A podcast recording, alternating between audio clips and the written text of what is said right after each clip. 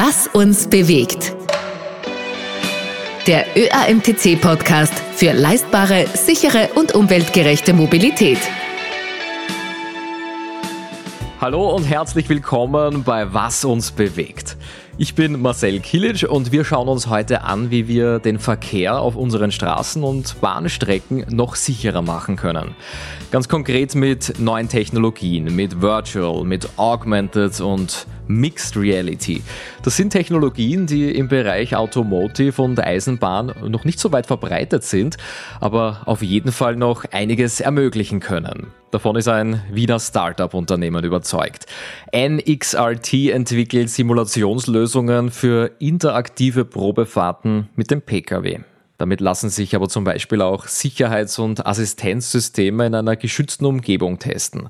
Notbremsassistenten, Spurhalteassistenten, die können so also virtuell getestet und trainiert werden. Dazu muss man nicht mal einen einzigen Meter aus dem Autohaus oder aus der Garage rausfahren. Der CEO von NXRT ist heute bei mir zu Gast, Lukas Stranger. Herzlich willkommen. Schön, dass du da bist. Hallo Marcel, herzlichen Dank, dass ich da sein darf. Sehr gerne. Lukas, ihr habt 2014 als Startup der FH St. Pölten begonnen. Jetzt habt ihr 40 Mitarbeiterinnen und Mitarbeiter kürzlich eine neue Finanzspritze im Wert von 2,1 Millionen Euro lukriert.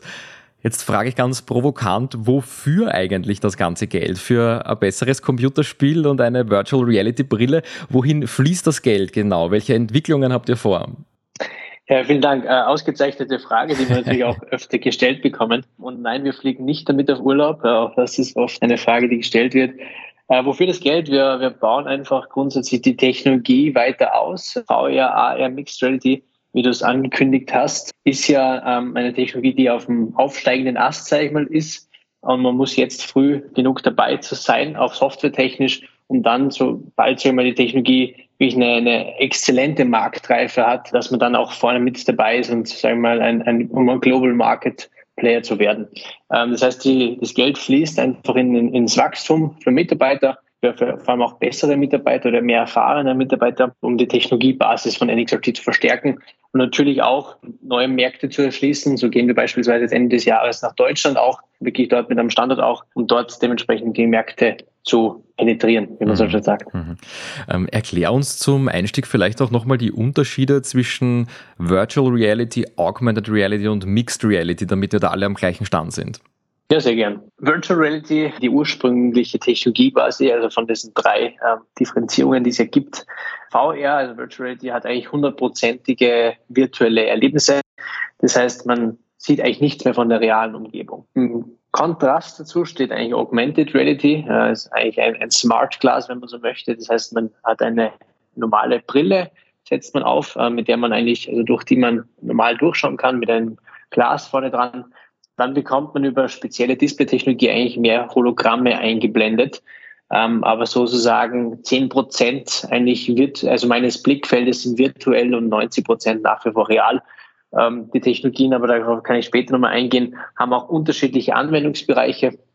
Ähm, aber da sage ich gleich nochmal mehr dazu. Und Mixed Reality ist eigentlich, was haben wir auch, NXOT auch mit erfunden, würde ich fast sagen. Ähm, wir kombinieren eigentlich die Vorteile aus beiden Welten. Also das heißt, was wir machen, ist, wir nehmen eine kleine Stereokamera und äh, befestigen die quasi vorne auf dem VR-Headset drauf und mischen dann das Echtzeitkamera-Feed, das diese Stereokamera aufnimmt, in ein virtuelles Bild hinein. Ermöglicht uns, dass wir eigentlich beliebig hin und her switchen können, wie viel virtuelle Welt möchtest du sehen und wie viel reale Welt möchtest du sehen. Mhm. Das heißt, ich kann mir eure Anwendungsfälle dann vielleicht ein bisschen vorstellen wie einen Flugsimulator. Ich sitze in einem originalgetreuen Cockpit, in dem Fall nicht im Flugzeug, sondern im Pkw und erlebe praktisch eine Situation, als wäre ich auf der Straße, stehe aber ja in der Garage, im Autohaus oder sonst irgendwo.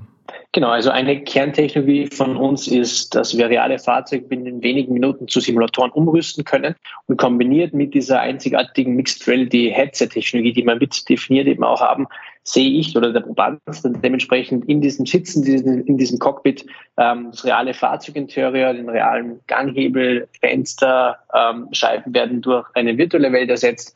Das Erlebnis selber ist einfach viel, viel näher an der Realität dran, weil ich nicht komplett isoliert bin, wie zum Beispiel bei einer rein virtuellen Probefahrt im Sinne von auch das Interieur ist, ist, ähm, ist mit 3D quasi Grafiken hinterlegt. Mhm. Okay, aber es ist eben in dem Fall jetzt kein Simulator, der nachgebaut ist äh, im Sinne eines Cockpits, sondern es ist das reale Auto, das in eurem Anwendungsfall zum Beispiel jetzt im Autohaus steht.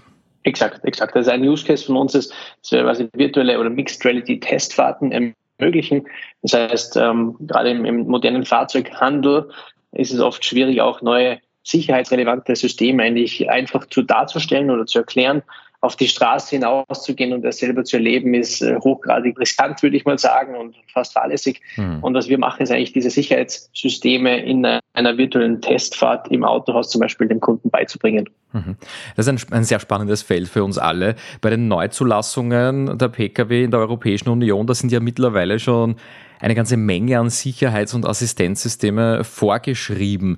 Welche dieser Sicherheitssysteme könnte man mit eurer Lösung jetzt schon virtuell testen? Grundsätzlich haben wir, glaube ich, das komplette Spektrum mittlerweile abgebildet. Also was wir, vielleicht wen es interessiert, was wir machen, ist eigentlich ein digitales Zwilling von Fahrerassistenzsystemen softwareseitig zu entwickeln. Da ist jetzt ein Notbremsassistent, ein Abstandsregeltempomat zum Beispiel. Ähm, Turn Assist ist gerade neu dazugekommen.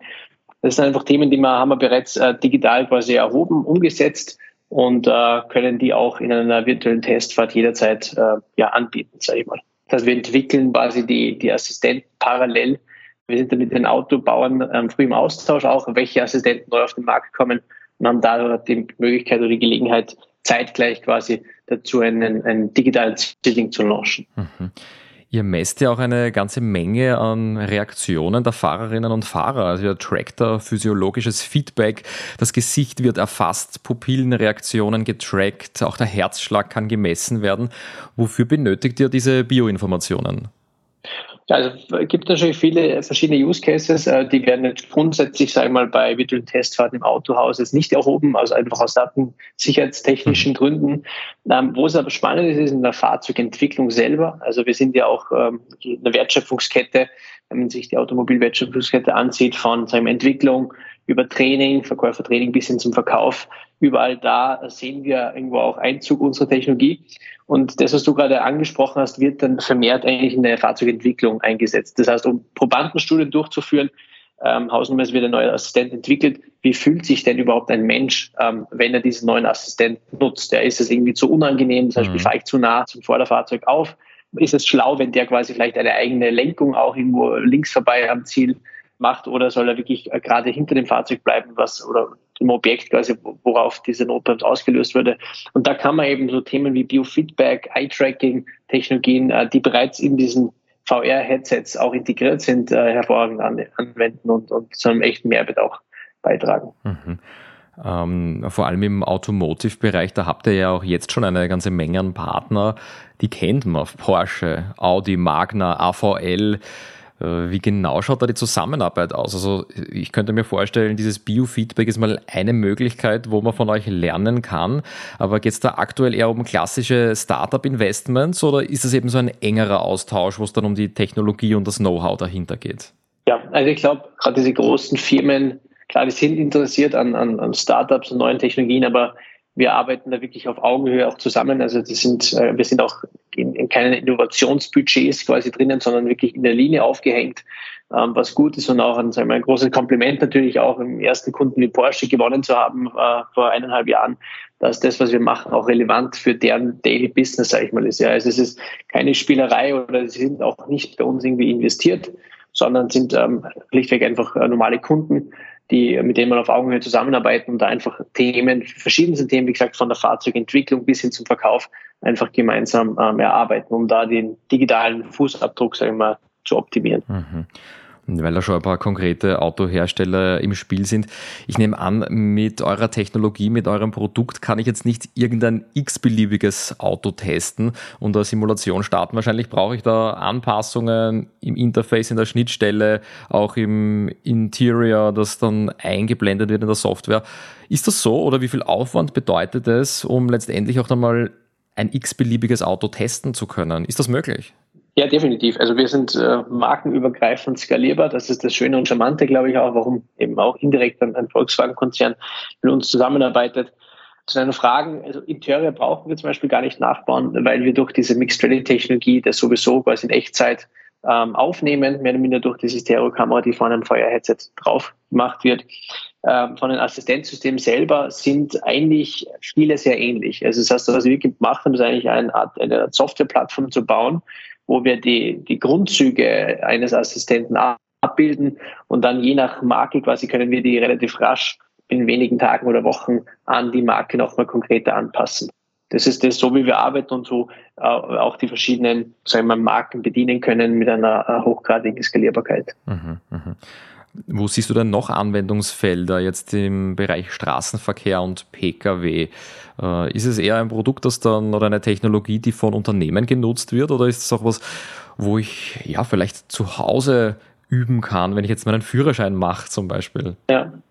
Ja, wir kommen ja ursprünglich aus der Fahrschulecke, sage ich mal, wie wir 2014, 15 äh, Europas ersten Virtual Reality Fahrschulsimulator aus einer technischen Universität heraus entwickelt, haben damals schon auch ähm, eine Plattform geschrieben, quasi softwareseitig, um solche Fahrszenarien schnell und, und einfach quasi äh, auch Fahrschülern beizubringen. Ähm, und die Technologie selber, also auch das Thema irgendwo ähm, autonomes Fahren oder automatisiertes Fahren, ähm, hat natürlich auch im Bereich, sagen wir der Verkehrssicherheit irgendwo einen großen Stellenwert. Das heißt nicht nur der Autobauer, sondern auch ähm, vielleicht ein ÖMTC, der dementsprechend auch ähm, wahrscheinlich den Auftrag hat, äh, das in die Bevölkerung rauszutragen und äh, diese Automatisierungslevels, die es jetzt gibt, eins, zwei, drei, vier bis fünf, dann das vollautomatisierte Fahren, ähm, auch der Bevölkerung quasi näher beizubringen. Ähm, bis hin zu Emergency Services, das heißt auch äh, Feuerwehrrettung, Polizei, ähm, werden mit solchen Systemen ausgestattet und eben auch da wieder dieser große USP, den NXRT hat, nämlich dass wir reale Fahrzeuge, also bereits bestehende Infrastruktur, wenn man so möchte, ähm, innerhalb von wenigen Minuten einfach zum Simulator umrüsten können. Von daher ist unser Markt eigentlich riesig, ja, und, und wir fangen halt irgendwo an. Äh, wie gesagt, du hast eigentlich gesagt, also mittlerweile sind wir sogar 50 Leute mhm. im Standort Wien ähm, und, und sagt, the sky is the limit. Mhm, das glaube ich. Ich bin selbst ja äh, bei der Freiwilligen Feuerwehr und habe auch einen LKW-Schein. Erzähl mir mal da, gibt es ja schon konkrete Anwendungen oder werden da Blaulichtorganisationen trainiert? Ja, also wir, gesagt, ähm, Schritt für Schritt, äh, Startup muss man sich immer fokussieren, aber wir haben ähm, doch äh, erheblich viele Anfragen aus dem Bereich, sage ich mal, hm. ähm, Emergency Services jetzt mal allgemein gefasst wo es eben auch die, die, die Problematik gibt. Also große Simulatoren, die kosten äh, viele Millionen Euro zum Teil. Ähm, und jetzt wiederhole ich mich, wie gesagt, die Infrastruktur gibt es ja schon. Warum nutzt die keiner? Das ist das, was wir uns eigentlich immer gefragt haben. Ähm, und, und von daher ähm, aktuell im Einsatz ist kein System von uns in dem Bereich, weil wir uns einfach gerade den äh, Fokus technisch entschieden haben, wirklich am Automobil-Use-Case zu bleiben und dort einmal diese vielen, vielen Use-Cases zu bedienen, die, die wir bedienen können und dann äh, quasi slowly but surely ähm, auf andere Märkte auch äh, das anzuwenden. Mhm.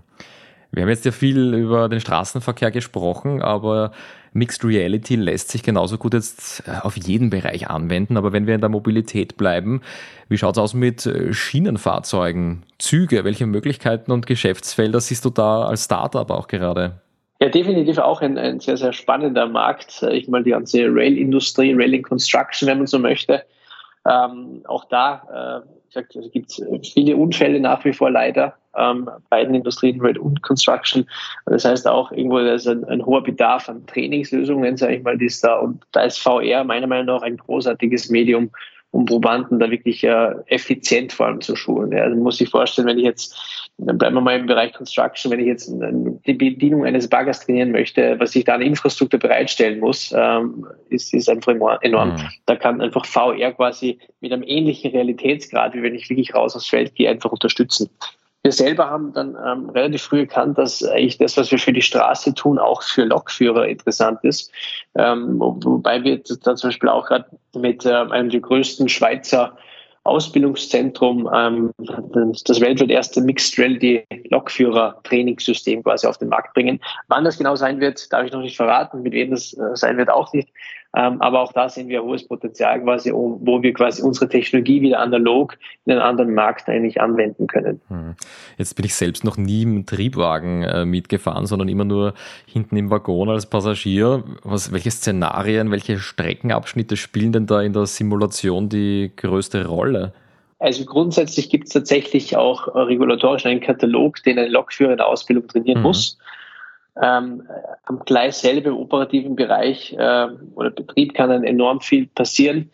Das heißt, ich könnte dir jetzt wahrscheinlich äh, 20 bis 100 verschiedene Szenarien aufmalen, äh, die trainiert gehören und äh, von daher ja ähm, ganz schwer jetzt da spezifisch auf, auf, auf verschiedene äh, Szenen einzugehen, aber da gibt es extrem viel, was trainiert werden muss, sage ich mal wenn Software oder Smartphone-Apps getestet werden. Da gibt es den Monkey-Test. Da klopft ein User wahllos auf den Bildschirm ein und schaut, ob die App crasht.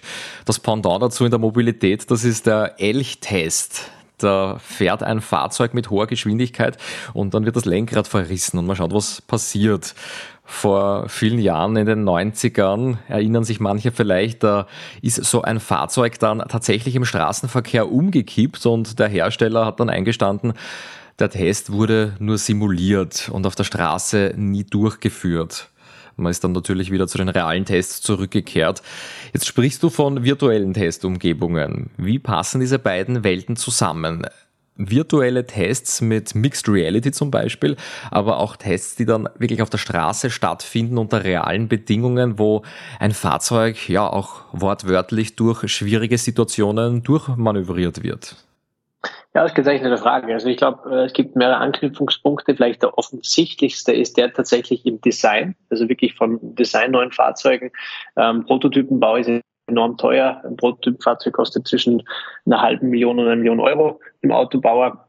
Wenn man alles, was ich quasi virtuell abbilden kann, brauche ich nicht zahlen, mehr oder minder, mhm. zumindest äh, nicht, nicht in äh, diesen Summen.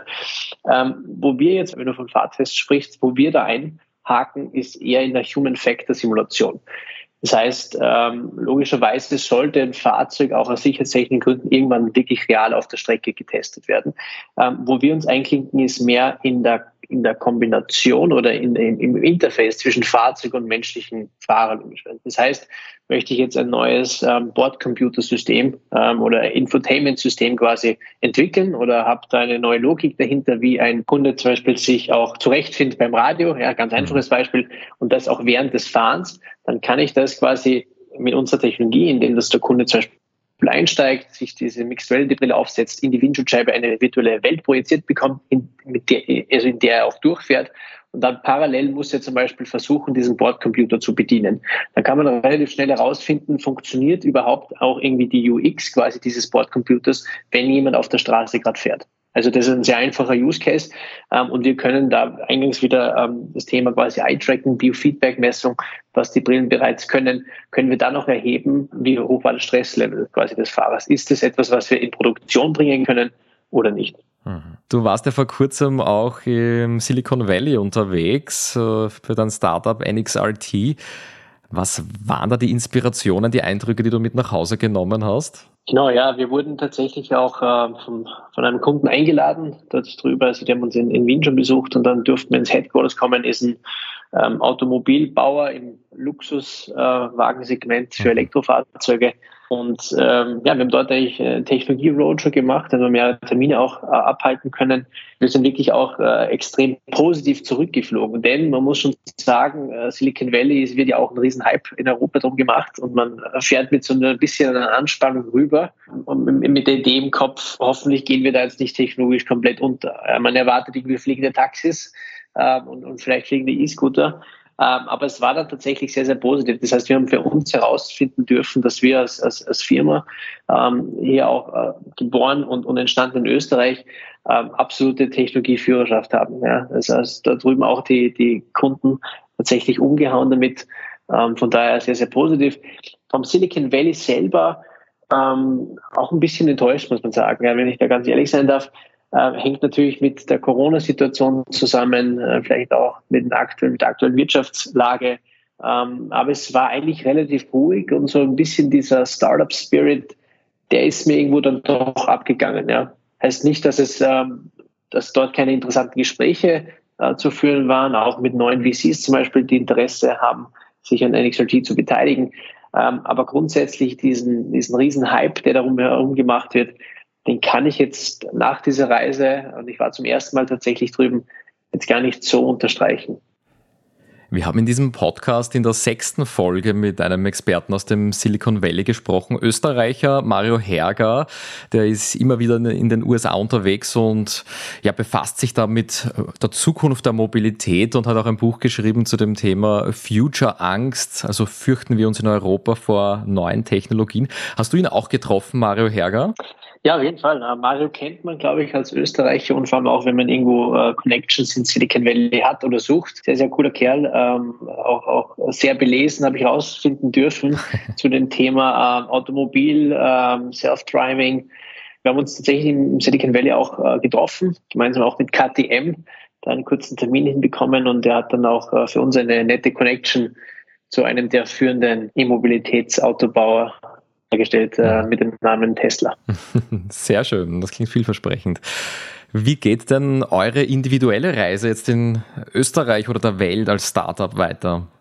Ja, also das ist eingangs angesprochen. Wir haben eine frische Finanzierungsrunde hinter uns. Ähm, das heißt, wir wollen dementsprechend auch wachsen, schnell wachsen. Äh, wir haben sehr, sehr viel Anfragen jetzt mittlerweile auch eben aus den USA gekommen und müssen jetzt einfach schauen, dass wir die Firma so aufstellen, dass wir noch schneller skalieren können um ja auch unsere Sicherheitslösungen, sage ich mal, in die Welt hinauszutragen. Das ist so aktuell quasi meine Mission für heuer. Äh, wir gehen jetzt nach Deutschland, sind mit Lösungen in, in der Schweiz, Österreich und Tschechien schon vertreten. Jetzt wird der deutsche Markt, sage ich mal, attackiert. Ähm, und das wird äh, auch ein Standort dort eröffnet mit einem neuen Vertriebsleiter. Das sind so die großen Themen, die mich in den nächsten Wochen noch beschäftigen werden. Und äh, dann ist eh schon Weihnachten. Lukas Stranger, vielen Dank für deine Einblicke. Ich wünsche euch viel Erfolg mit all euren Ideen und dass ihr die Mobilität in der Welt noch sicherer macht. Dankeschön. Ja, herzlichen Dank für die Einladung, Marcel. Und vielen Dank auch an euch, dass ihr heute wieder dabei wart. Ein unglaublich spannendes Feld, diese neuen Technologien, Virtual, Augmented und Mixed Reality. Sie finden ja schon in sehr vielen Branchen Anwendung, natürlich eben auch im Mobilitätssektor. Und wenn wir damit unsere Straßen sicherer machen können, dann haben wir da alle was davon. Ich freue mich, wenn ihr auch in zwei Wochen wieder dabei seid, hier bei Was uns bewegt. Bis zum nächsten Mal.